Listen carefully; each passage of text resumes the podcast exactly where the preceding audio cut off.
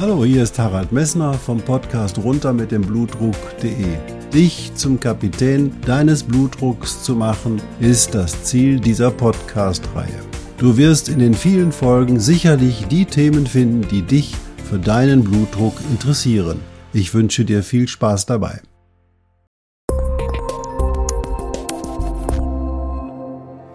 Hallo, hier spricht wieder Harald Messner vom Podcast runter mit dem Blutdruck.de. Schön, dass du zu dieser Folge eingeschaltet hast. Ja, ich hoffe, du hast deinen Urlaub genossen und die Sonne hat, war dir hold und du hast die neuen Urlaubsziele, die möglicherweise nicht mehr im Ausland, sondern in Deutschland liegen, wirklich auch nochmal wirklich genossen und bist ein bisschen zur Ruhe gekommen. Und was macht dein Blutdruck, wenn du wieder nach Hause kommst? Das besprechen wir jetzt in dieser Folge.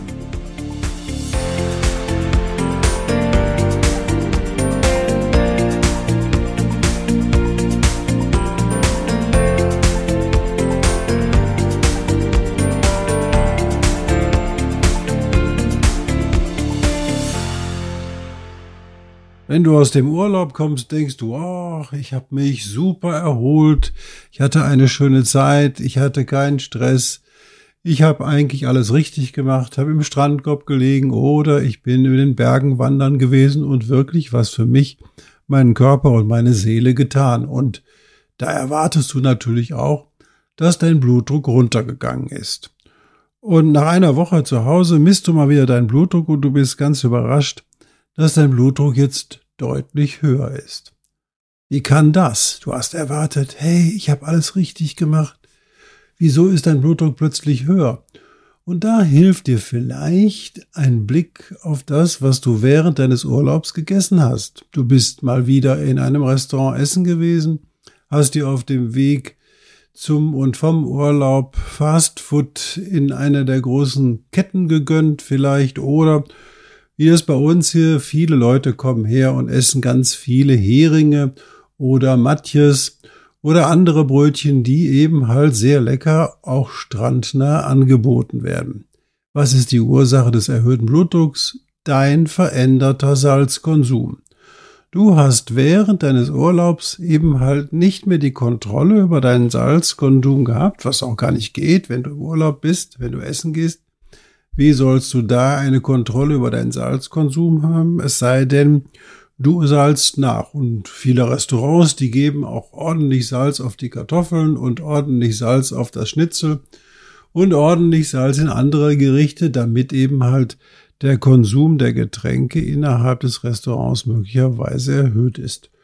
Das ist eine Möglichkeit. Die andere Möglichkeit ist eben halt, dass Nahrungsmittel, die eben halt möglicherweise nicht ganz frisch zubereitet sind, sich eben halt unter den Gesichtspunkten des höheren Salzgehaltes eben länger halten. All das führt dazu, dass dein Kochsalzgehalt in deinem Körper ansteigt. Und wenn du dich erinnern kannst an eine der früheren Folgen, weißt du, dass dein gesamter Kochsalzgehalt auch deine Blutdruckhöhe bestimmt. Und du weißt auch noch, dass Kochsalz nicht nur da verteilt, wo sich in deinem Körper das Wasser befindet, sondern das Kochsalz wird sehr fein an die Heparansulfate in der Haut angelagert und steht dann auch, wenn der Kochsalzgehalt im Blut und im Plasma und in der Flüssigkeit sinkt, zur Verfügung, um dann wieder diesen Kochsalzgehalt im Blut aufzufüllen. Die Kochsalzkonzentration im Blut ist ganz wichtig für dich, weil sie die Stabilität deiner Zellen erhält und weil sie eben halt auch die neuromuskuläre Erregbarkeit in deinen Zellen überall aufrechterhält. Also Kochsalz ist essentiell für deinen Körper, nur zu viel ist wirklich essentiell zu viel. Und dann reagiert der Körper eben halt mit einer Übererregbarkeit der, glatten, der glatten Muskelzellen. Und diese glatten Muskelzellen, die ziehen dann in den Gefäßen die Gefäße zusammen und erhöhen den peripheren Widerstand der Gefäße. Und wenn der periphere Widerstand steigt, muss das Herz gegen einen höheren Druck ankämpfen und das führt dann eben halt dazu, dass der Blutdruck ansteigt. Also wir haben oder du hast dann nach dem Urlaub ein Salzproblem. Was du machen kannst, du reduzierst einfach deinen Kochsalzkonsum über drei oder vier Wochen und dann sinkt dein Blutdruck einfach wieder. Dieser Zusammenhang ist offensichtlich und ich habe den vielfach in 30, 40 Jahren Hypertonietherapie sehr schön beobachten können. Nun gibt es aber zum Salz noch neuere Ergebnisse, die eben halt für dich auch von großer Bedeutung sein kann. Inzwischen ist eine sehr schöne große Studie erschienen, die hat sich damit beschäftigt, ob man den Kochsalzgehalt des Tafelsalzes nicht reduzieren kann.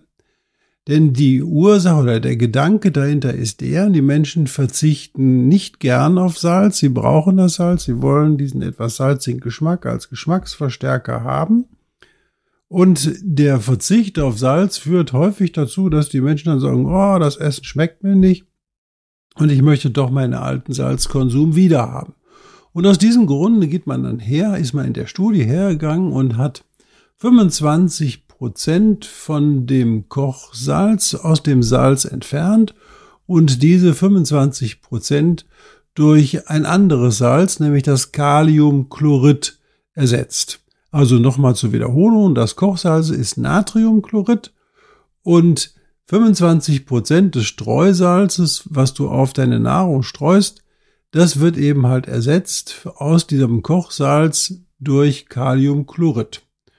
Und wir wissen alle, dass Kaliumchlorid im Prinzip als Salz selber sehr bitter schmeckt und eigentlich nicht besonders toll ist für das Gefühl zum Essen und nicht besonders toll ist Deswegen hat man auch nur 25 Prozent gewählt. Wir wissen aber auch, dass Kalium in der Lage ist, deinen Blutdruck zu senken. Also wenn du zum Beispiel sehr viel Kalium zu dir nimmst, zum Beispiel äh, wenn du sehr viel Gemüse und sehr viel Obst isst, dann nimmst du sehr viel Kalium zu und diese Menschen haben einfach einen deutlich niedrigen Blutdruck. Also folgerichtig ist man hergegangen, hat eine neue Salzpräparation geschaffen, die zu 75 Prozent aus Kochsalz und zu 25 Prozent aus Kaliumchlorid besteht. Und da hat man dann insgesamt 600 Dörfer in China, jeweils 31 Leute aus diesen oder Menschen aus diesen Dörfern mit dieser Ernährung versorgt, was man etwa auf 21.000 Studienteilnehmer kam und hat da auch eine Kontrollgruppe geschaffen, die eben halt das normale Salz bekam und hat diese Menschen über gut ein Jahr lang beobachtet. Und was haben wir deutlich gesehen? Eine dramatische Reduktion der Schlaganfallhäufigkeit. Du weißt, der Schlaganfall ist die häufigste Nebenwirkung des hohen Blutdruckes. Man konnte hier in dieser Therapiegruppe eine deutliche Reduktion der Schlaganfallhäufigkeit finden. Und sogar die Gesamtmortalität war in der Gruppe, die Kaliumchlorid-Zusatz in dem Salz hatten, auch deutlich niedriger. Und alle kardiovaskulären Ereignisse, also sprich Herzinfarkt, Herzrhythmusstörungen, Herzinsuffizienz etc., hatten in dieser Therapiegruppe mit diesem Salzkonsum einen deutlichen Vorteil. Diese Studie ist sehr groß und sie ist hochsignifikant und sie belegt eigentlich im Prinzip, dass in dieser Population, die da gewählt wurde, auf jeden Fall eine deutliche Risikoreduktion durch einen reduzierten Salzkonsum zu erzielen war.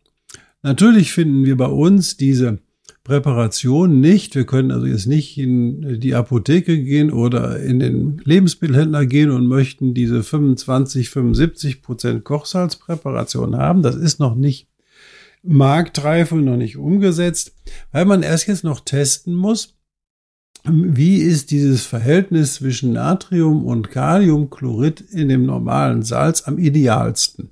Und deswegen wird man Folgeuntersuchungen durchführen müssen, um zu gucken, wie weit kann ich eben halt Natrium durch Kalium ersetzen. Und wichtig da in der Zusammenhang ist natürlich auch, wie hoch der Kaliumkonsum der Menschen insgesamt ist und wie sich die Nierenfunktion bei den einzelnen Menschen verhält. Denn wir wissen ja auch, dass bei sehr stark eingeschränkter Nierenfunktion eben halt ein Problem besteht darin, dass man das Kalium richtig eliminieren kann. Also bei Patienten mit eingeschränkter Nierenfunktion ist es nicht sinnvoll, sehr viel Kalium hinzuzufügen. Und da hat man zur Sicherheit bei diesen Menschen, die an der Studie beteiligt waren, auch die Kaliumspiegel gemessen und siehe da, es gab keinen einzigen Patienten oder keinen einzigen Teilnehmer, der eine Hyperkaliämie, also zu viel Kalium im Blut hatte. Also war diese Kombination von Kochsalz, 75 Prozent Kochsalz und 25 Prozent Kaliumchlorid im normalen Salzstreuer offensichtlich ohne bedeutsame Nebenwirkungen für die Kaliumkonzentration im Blut und damit auch keine bedeutsame Wirkung insgesamt. Die Hauptsache, bedeutsame Wirkung, eben halt die Schlaganfallzahl war deutlich reduziert. Was heißt das für dich? Achte weiterhin auf deinen Salzkonsum, insbesondere wenn du aus dem Urlaub zurückkommst, wird die Situation eintreten können, dass du durch eine geänderte Ernährung einen höheren Kochsalzgehalt in deinem Körper hast, aber den kannst du dadurch runterfahren, indem du mal wieder ein paar Tage lang auf den Salzstreuer verzichtest.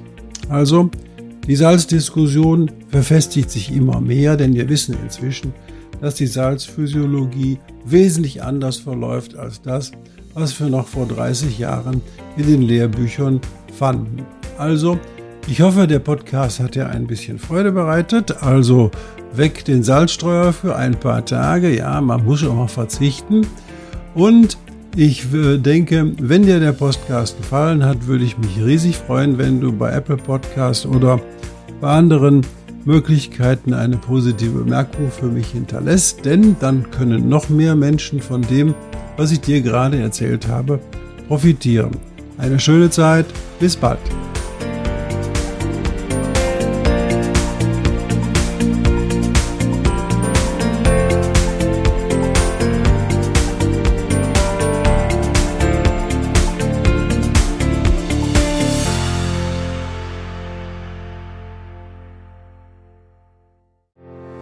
Ich hoffe, diese Podcast-Folge hat dir genauso viel Spaß gemacht wie mir.